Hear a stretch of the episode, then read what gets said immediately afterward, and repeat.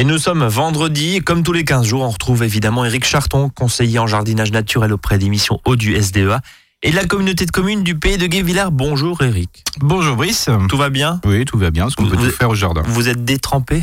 Euh, ça, on peut le dire. Ça, il y a pas mal plu hein. Euh, ces, ces derniers jours, notamment euh, début de semaine. Voilà. Un petit point météo là-dessus?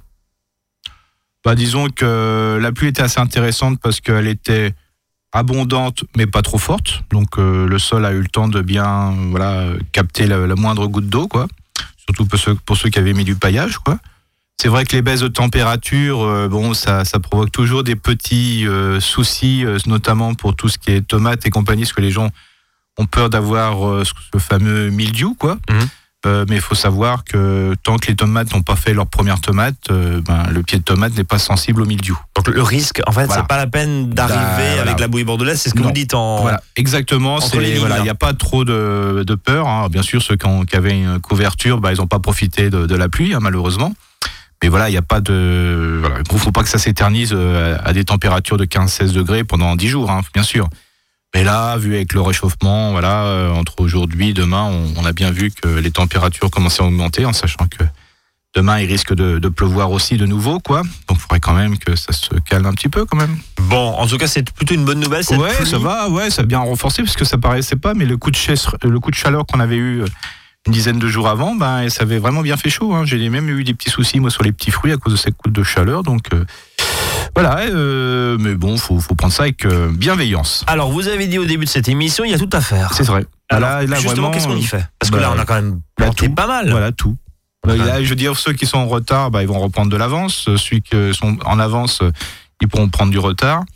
Mais le principe, c'est que là, bah, que ce soit des semis ou que ça soit, euh, je veux dire, du repiquage, on peut tout faire. Je veux dire, là, il n'y a pas, il y a pas un légume ou un fruit qui, euh, qui n'est pas concerné, quoi. hein. Alors justement, pour ceux qui n'ont pas forcément fait grand-chose ou qui se sont dit bon bah j'ai encore un petit peu le temps ou j'ai pas du tout le temps, j'avais pas du Voilà. tout le temps et je vais. Qu'est-ce qu'on y fait concrètement? Bah là, par exemple, au jardin ratatouille, bah, on peut toujours planter des tomates encore, des poivrons, des, des piments, euh, des aubergines, bien sûr des courgettes qu'on peut repiquer, euh, planter et aussi semer, parce qu'il faut pas oublier que les courgettes, ça se sème encore jusqu'à la fin juin, euh, de manière à avoir des plants jeunes pour avoir des courgettes, parce qu'il faut savoir que plus le plant est vieux, plus la courgette a tendance à devenir courge, donc c'est plus la, la- la même chose. Ouais, avec la peau très dure. Voilà, c'est ça. Alors, finalement, en sachant bon, que- quoi.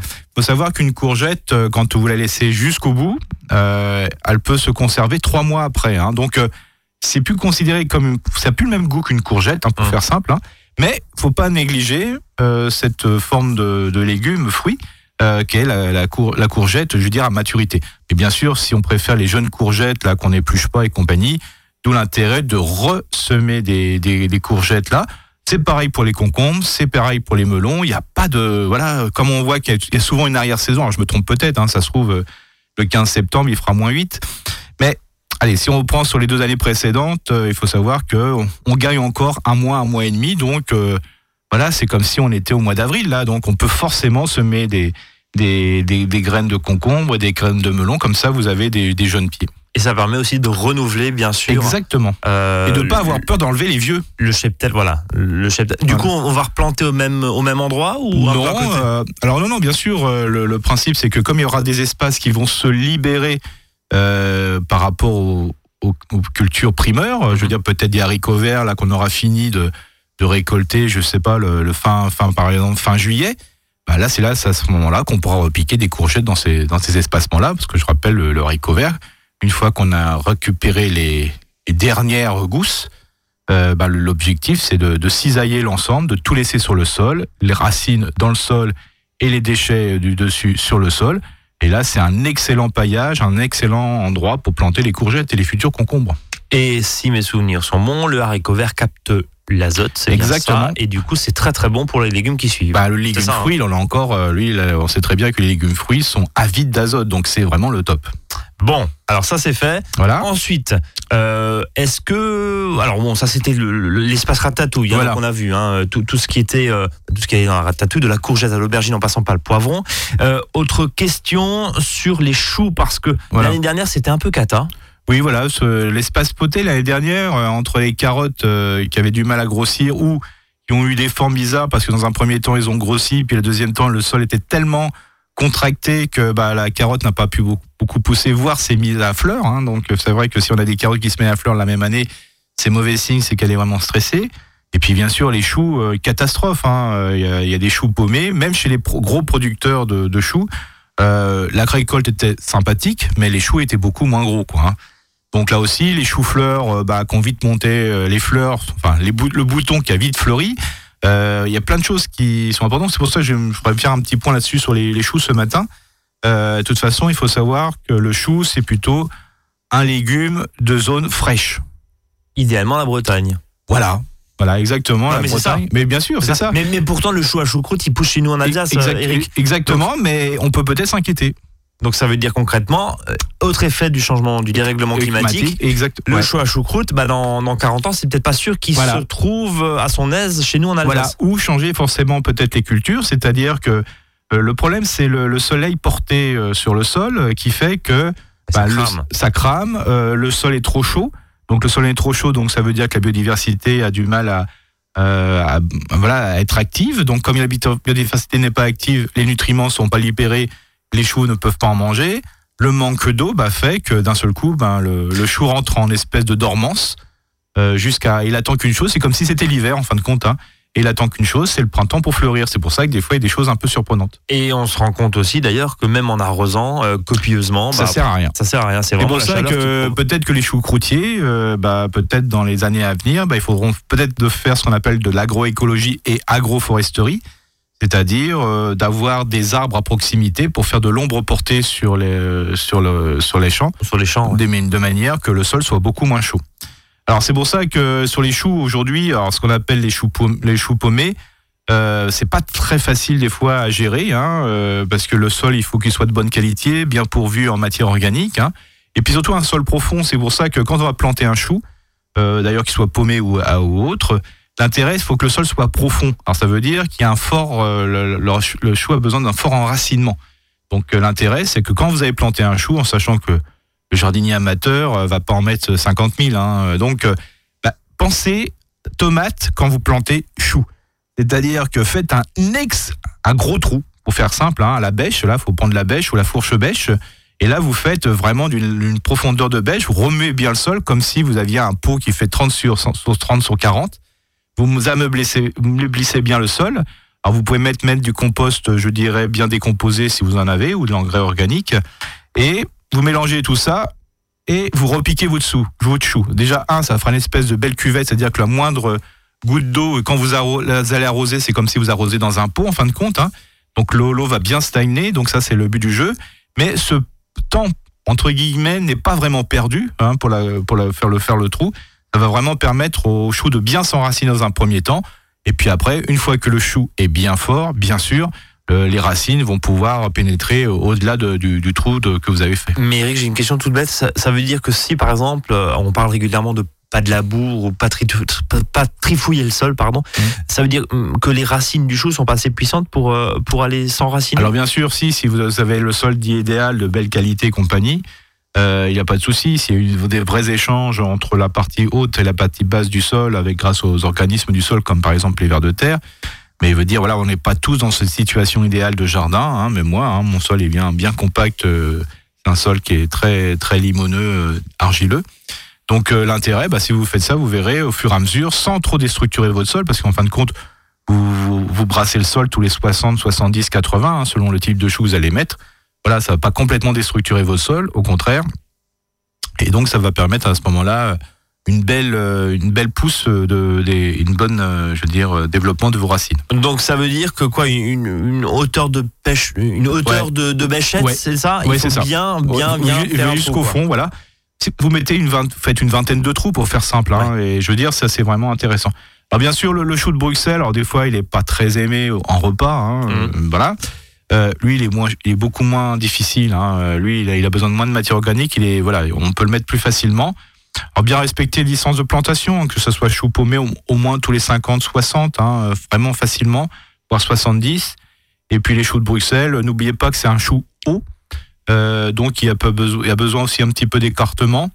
Euh, voire des fois prenez pas forcément des variétés il peut y avoir des variétés un peu pas naines mais demi naines un peu moins haut quoi parce que euh, ils sont très sensibles des fois au coup de vent. Quoi. Euh, et puis évidemment, entre les choux, on met des salades. Bien sûr. Euh, et là, j'ai bien appris ma leçon. C'est ça, c'est bien, c'est bien, Brice. Vous avez. vous ne ferez pas trois patins austères. Allez, 13h10 sur Azure FM dans votre service. On continue à parler jardin, potager et puis on va s'intéresser surtout au verger dans un instant avec, vous me disiez juste avant de prendre l'antenne, cette année, je n'ai jamais vu autant de pucerons. Et eh ben, comment les combattre? Mystère. Enfin non, pas mystère parce que vous nous en parlez régulièrement, mais on va voir comment faire concrètement là tout de suite. À votre service, le magazine pratique qui vous facilite le quotidien. 13h, 13h30 sur Azure FM. Azure FM. Azure FM. Ils parlent tous comme des animaux, de toutes les chattes, ça parle mal de je sais pas ce qu'il faut, mais je suis plus qu'un animal. J'ai vu que le rap est à la mode et qu'il mange mieux quand il est sale. Bah faudrait peut-être casser les codes. Une fille qui l'ouvre, ce serait normal. Balance ton quoi. Même si tu parles mal des filles, je sais qu'au fond t'as compris. Balance ton quoi, un jour peut-être ça changera. Balance ton quoi. Chanter, aller te faire. Mm, Moi je passerai pas à la radio parce que mes mots sont pas très beaux. Les gens me disent de mes mots pour une fille belle t'es pas si bête, pour une fille drôle t'es pas si laide. Tes parents et ton frère ça aide. Oh tu parles de moi, c'est quoi ton problème? J'ai écrit rien que pour toi, le plus beau des poèmes. Laisse-moi te chanter, aller te faire. Mm, oui, je serai poli pour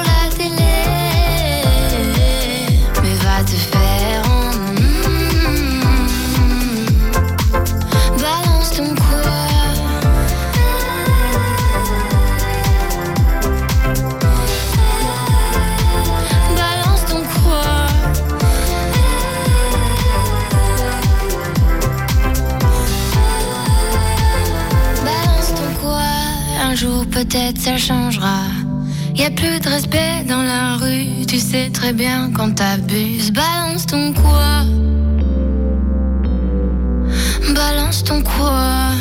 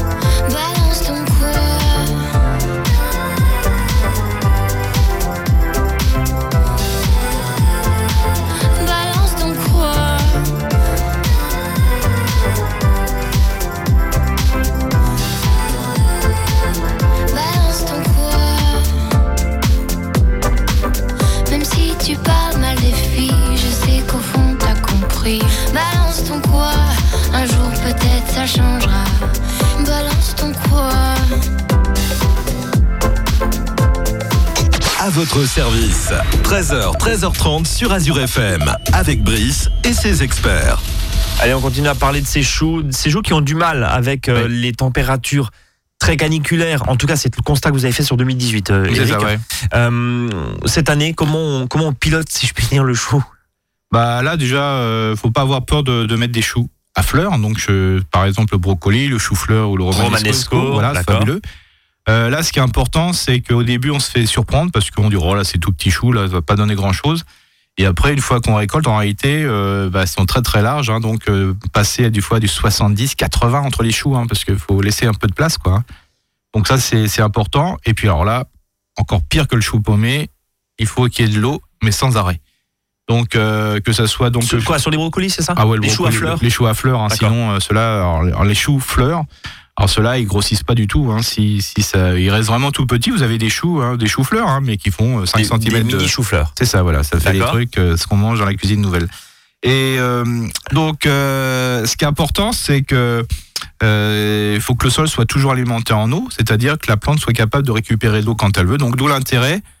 Et je crois qu'on aura le moins en moins le choix. Euh, ça sera de, de vraiment de pailler euh, ces espaces de choux, quoi, de manière à bien maintenir euh, bah, l'humidité et de pour que le chou, chou soit bien alimenté. Donc on paille le chou avec le déchet vert du moment, si Voilà. je reprends vos. Voilà, c'est ça. Et puis il faut, préconisations. il faut compléter au fur et à mesure, quoi. hein. Donc c'est c'est de la tonte, hein, c'est ça, Ça sur être de quelques la centimètres. tonte, euh, voilà, ça peut être du broyade. euh, Par exemple, en ce moment, on taille les troènes, euh, voilà, Ouais. euh, ou, ou tout ce qui est charmille, ben voilà, c'est du, c'est un broyat même grossier, tant pis, c'est pas grave. hein. De toute façon, le chou a une capacité, vu la, c'est, un arbre à un moment, hein, donc euh, vu le pied, il n'y a pas de souci de mettre des déchets un peu grossiers, mais c'est le fait de maintenir une humidité euh, sur le sol, euh, comme ça, euh, constante, ça va permettre au chou de bien se développer. On va être très concret. Eric, euh, vous dites le, le chou a besoin de d'eau, combien? Alors je me souviens, il y a 15 jours, vous nous parliez de, de, de 1 à 2 litres sur la courgette. Voilà. euh, Le chou, c'est quoi?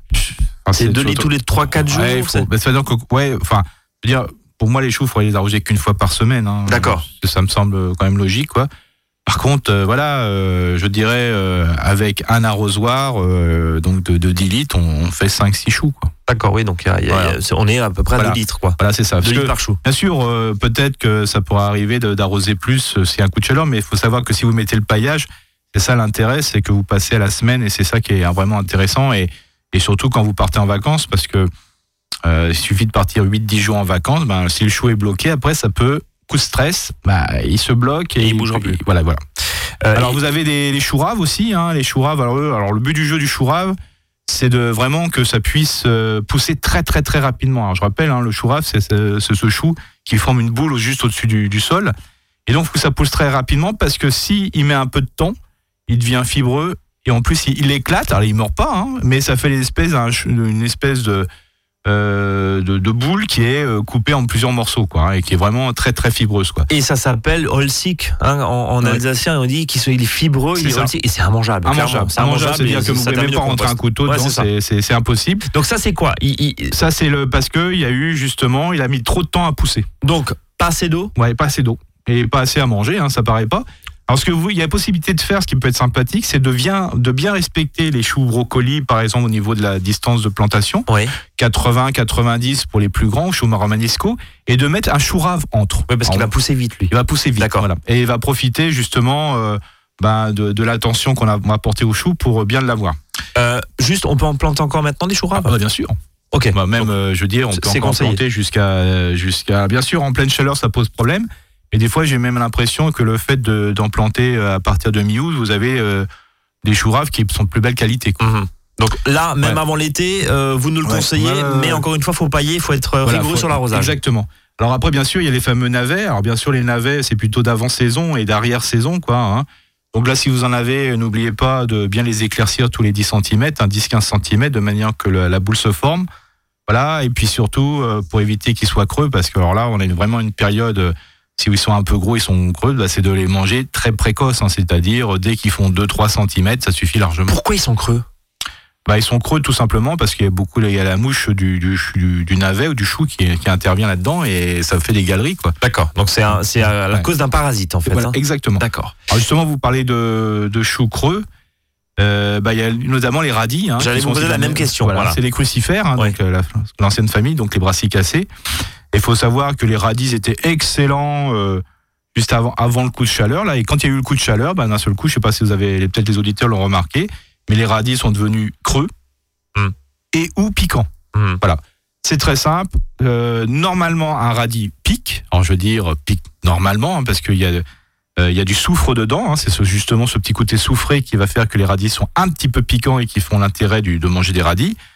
Mais quand ils sont trop forts, ils sont trop forts. hein. C'est un couple amour. hein. Donc, euh, il faut savoir que ces radis euh, qui piquent, bah, c'est simplement parce qu'il fait trop chaud. C'est pour ça que si vous semez aujourd'hui euh, des radis, voilà, bon là il n'y a pas de souci, vu les températures qu'ils annoncent, ça, doit, ça devrait aller, parce que faut savoir que le radis vous le mangez au bout de 18 jours, mais essayez de le mettre un peu à l'ombre, quoi. Ouais, d'accord. Donc, oui, et puis peut-être en plein été, c'est peut-être pas la peine de faire du radis Voilà, parce que ça donnera rien. voilà. quoi. Par contre, euh, des radis, euh, ressemer des radis à partir du mois de septembre, Ouais, euh, ça, ça a du sens. Ça, ça a du sens.